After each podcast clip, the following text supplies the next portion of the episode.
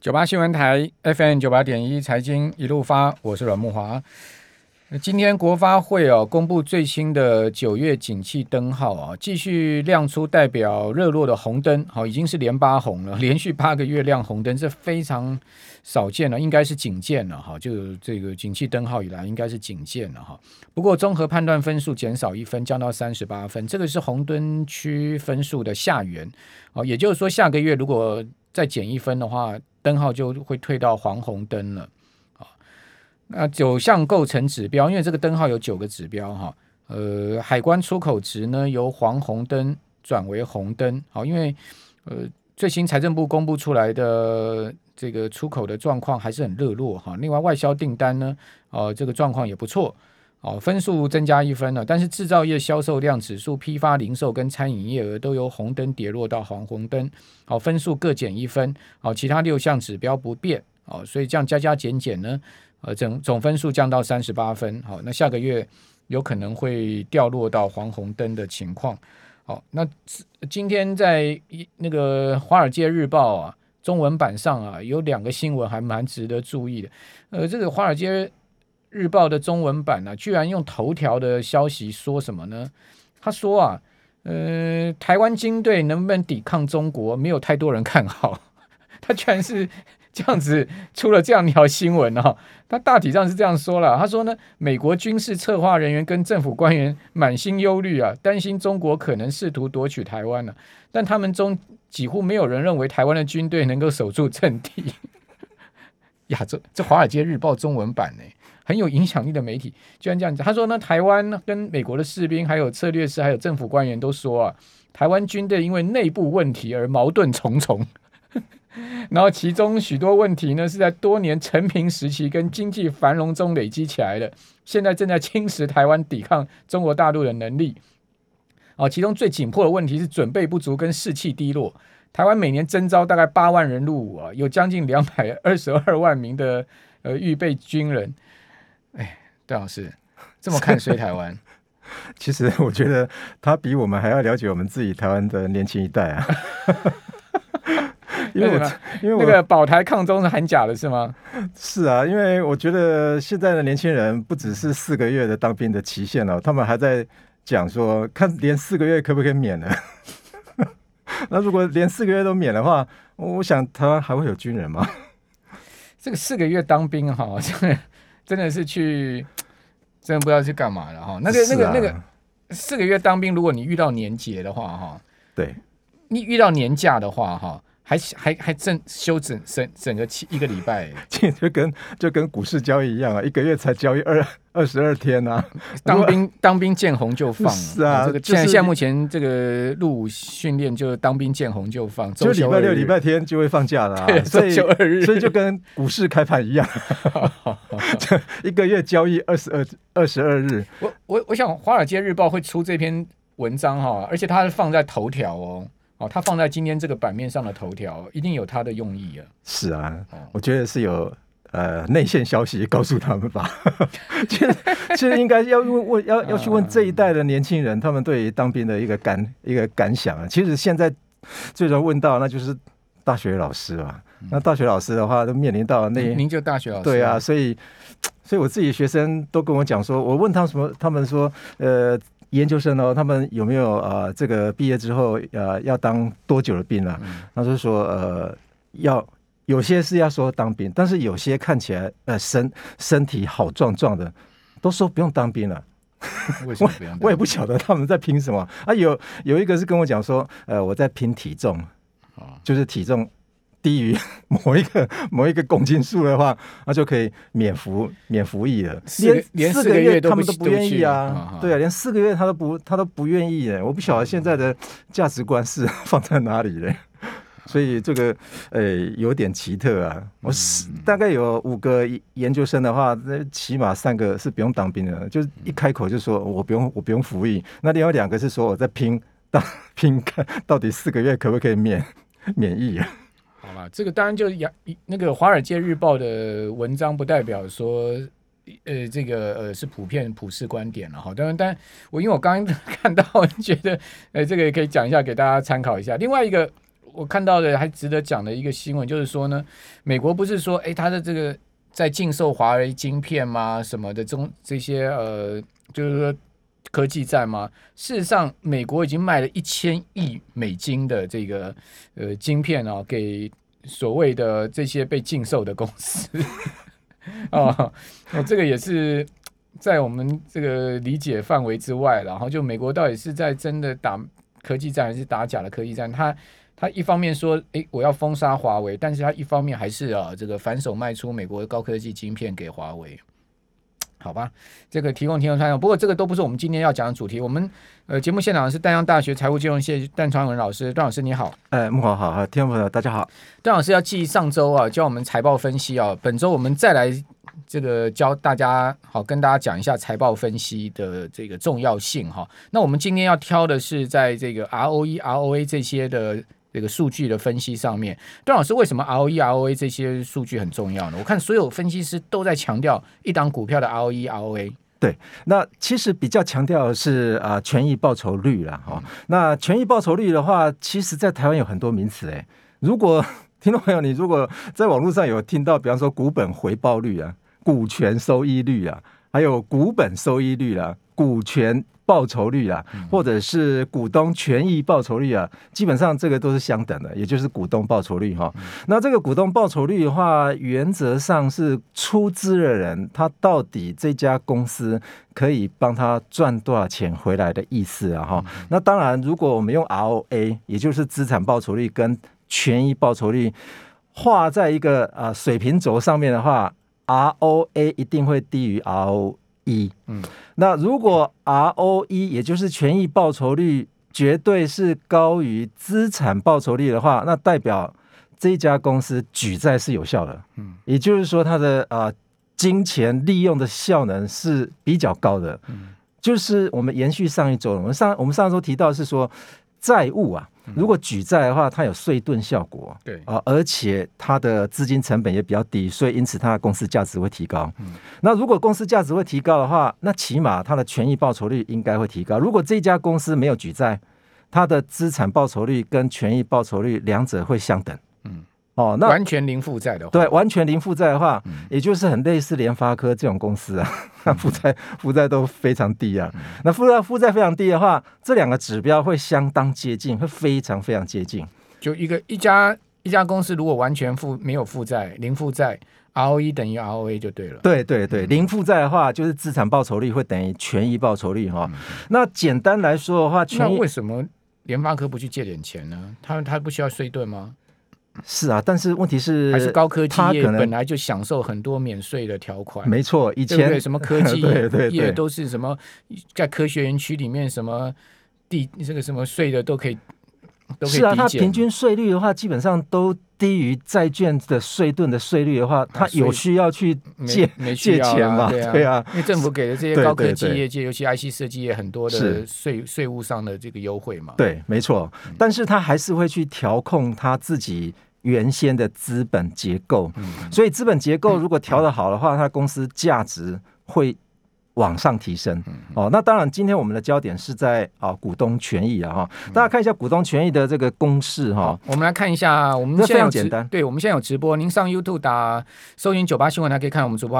我们把这个 ROE 的公式，把我们做成一个表，对，这个给各位看一下。那其实大家如果看到这张表格的话，应该非常清楚。第一。第一行公式的话是大家熟记的哈，也就是权益报酬率是等于净利除以股东权益哈。嗯、那大家如果说看到那股东权益的话，就是代表说呃，就是不只是股本哦，嗯，可能有很多人会误解说股东权益就是等于股本，或者是说。就是等同股票的市值，这是不对的。嗯，嗯哦，所以呃，原则上我们看到股东权，也就是权益报酬率的话，哈，这个公式的话，那老师，你要不要先解释一下股东权益等于多少？对，是怎么算？那简单来说，我们股东权益看到。上面的那个公式的话，哈，我在写的第二条公式，哈，就是股东权益是什么？对，股东权益就等于股本加上资本公积加上保留盈余，保留盈余啊，这三大项。但是有很多人在呃算股东权益的时候会混淆两个科目。那有没有看到？如果你有在 YouTube 上面的话，你看到两个科目，这两个科目非常非常像啊，也就是资本公积跟盈余公积呀。那资本公积是资本公积，法定盈余公积跟特别盈余公积是另外的公积，所以简单来说，资本公积是不是公司赚钱？所剩下来的，如果公司赚钱剩下来的，那就是法定盈余公积加特别盈余公积，还有未分配的盈余。所以，那资本公积是什么呢？那资本公积的话，简单来说就是当初这家公司如果发行股票的时候，如果他发二十块，那股本是十块，那其另外的十块。就登录到资本公积去了，OK，也就是溢价的部分，就等于说它的定价是多少？对对，对，如果定价越高，它资本公积就越多。对对对，所以我们看到说，我们账面价值都是都是用十块钱去登录嘛，登录在账账本上面了、啊。那如果超过十块钱，那你收收进来的钱放在资产负债表的资产面，但那问题是你的权益面你要放哪？你当然就呃搞了一个科目给他了哦，就是资本公积哦。那您第二条公式上面写股东权益等于净利除以股本加资本公积加保留盈余，这是请帮我们解释。那股本的部分就是十块钱嘛，嗯、那乘上它的流通在外的股数嘛，这个就就这个就是股本，股本这个最好理解了。对，这个是最最容易理解的。嗯、那如果你这家公司如果发行二十块，市市价是二十块，那你超过十块钱了，那你就是登录到资本公积去。嗯嗯。那你这家公司如果历年来有盈余，嗯、那盈余就是登录到。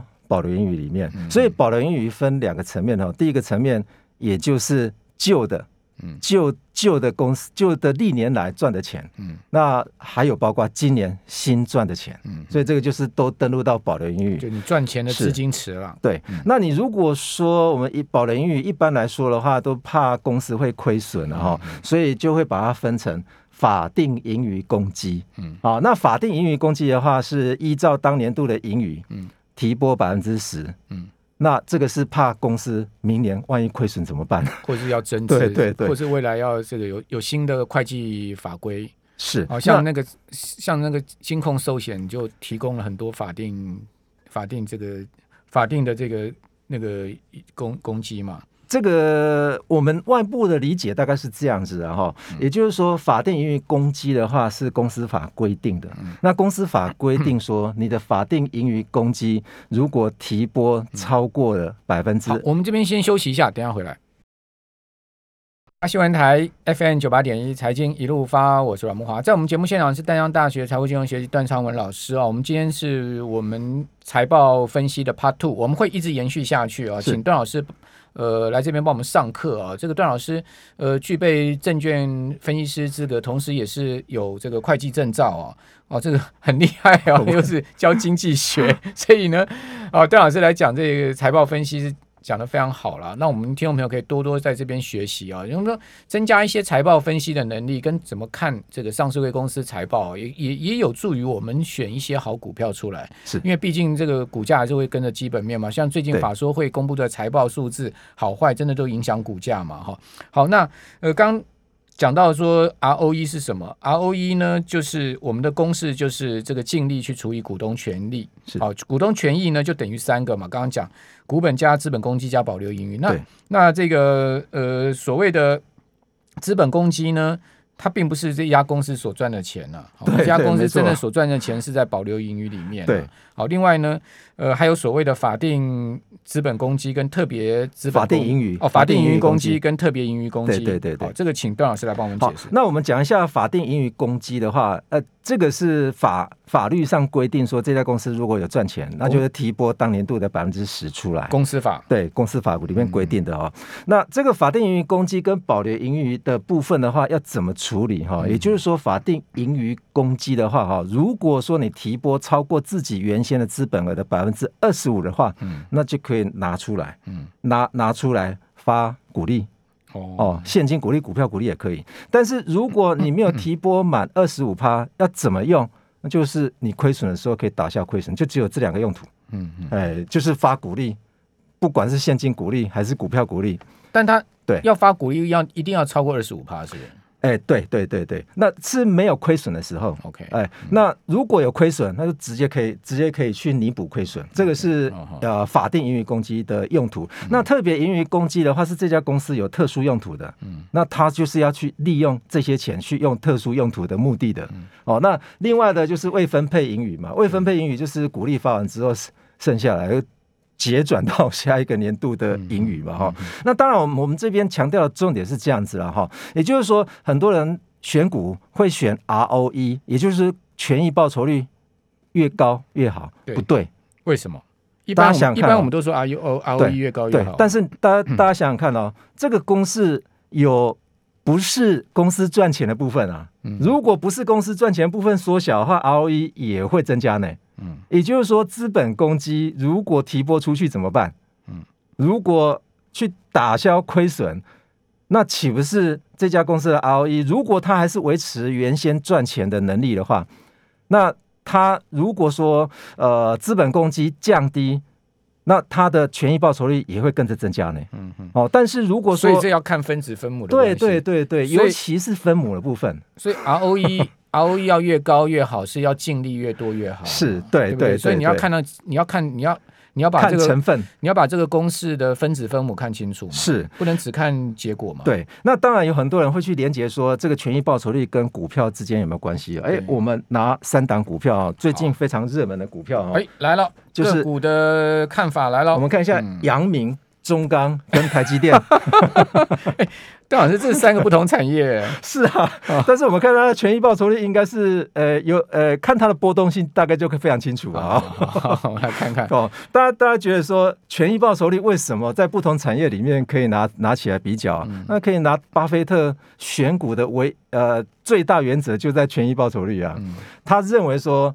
在十年内，这家公司如果它的权益报酬率都不能低于百分之十五，但是十年平均一定要超过百分之二十。哎，嗯，哦，那很严格。对，台湾有没有？有，嗯、我们有一张表格，但，有一张表格。哦，这个喝酒顶按对，好，我们放在最后告诉大家。看到看到哈，那个波动性最大的、啊，嗯，那个是最近窜红的，窜红那档航海王啊。OK。是阳明吗？对对对对，啊、嗯，那大家如果看到这张图形表表示什么？每一季的那家公司的权益报酬率 ROE，对，每一季的 ROE，每一季的 ROE 啊，哇，最近这个阳明的 ROE 大幅拉高了。大家有没有看到啊？那个零以下，对，绝大部分都是阳明的，就以前都亏损啊。那突然间窜升起来，嗯、那它的股价有没有跟着窜？有、啊，有，真的有。大家看一下。另外一张图形哦，这是股票的股票的图形。那我们看到红色的图形哦，那红色的图形那个红色的曲线的话，哇，大家看一下，这是短短期的了哈，也就是从二零一八年开始画出来的图形哦。那不是从我们的这个 ROE 统计资料从二零一二年开始统计的。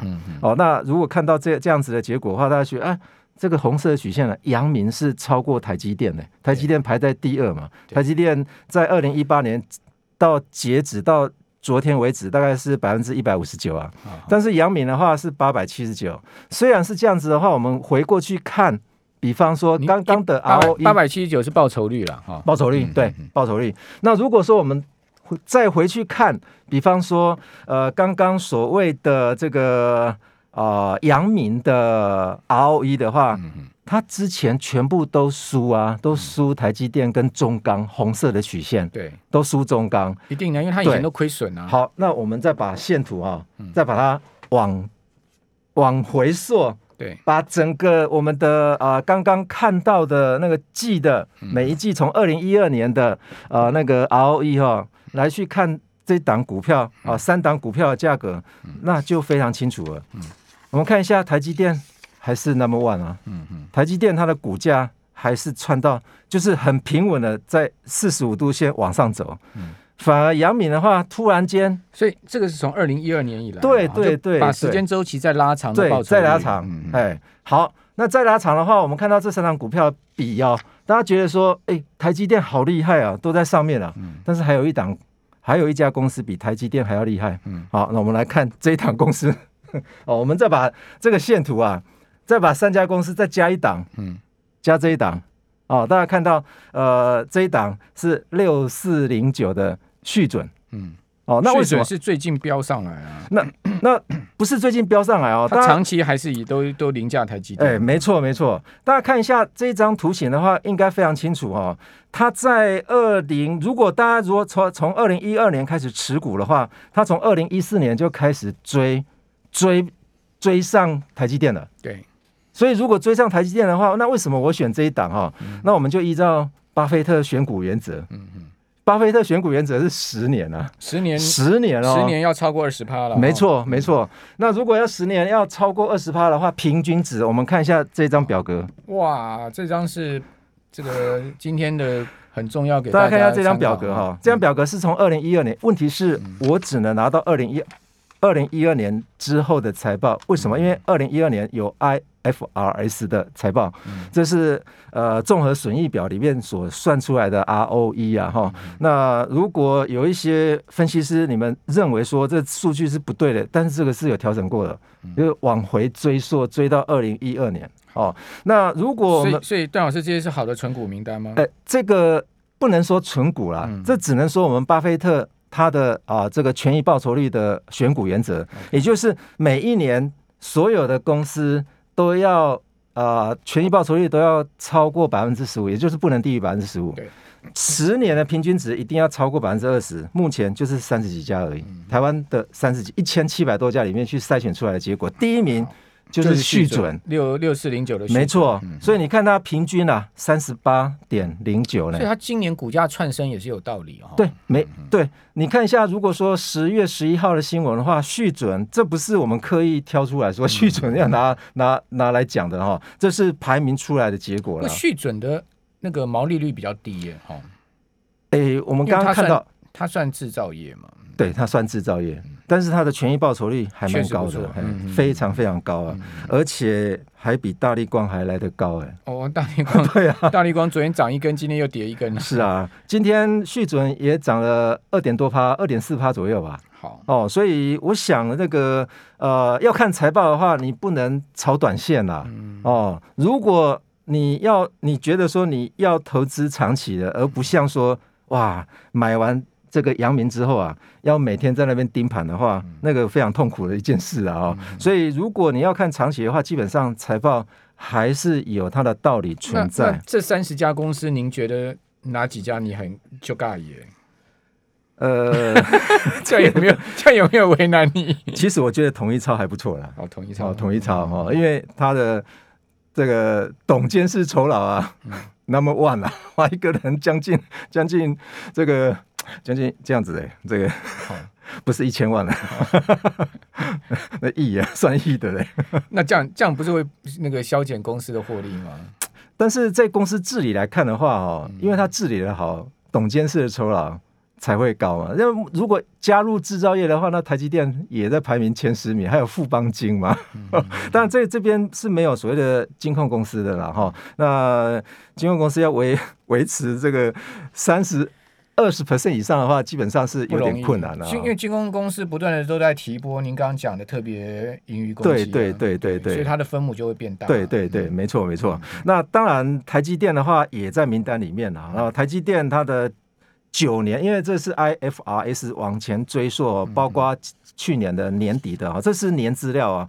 台积电的平均的 ROE 也是二十四点八哈。那我这边。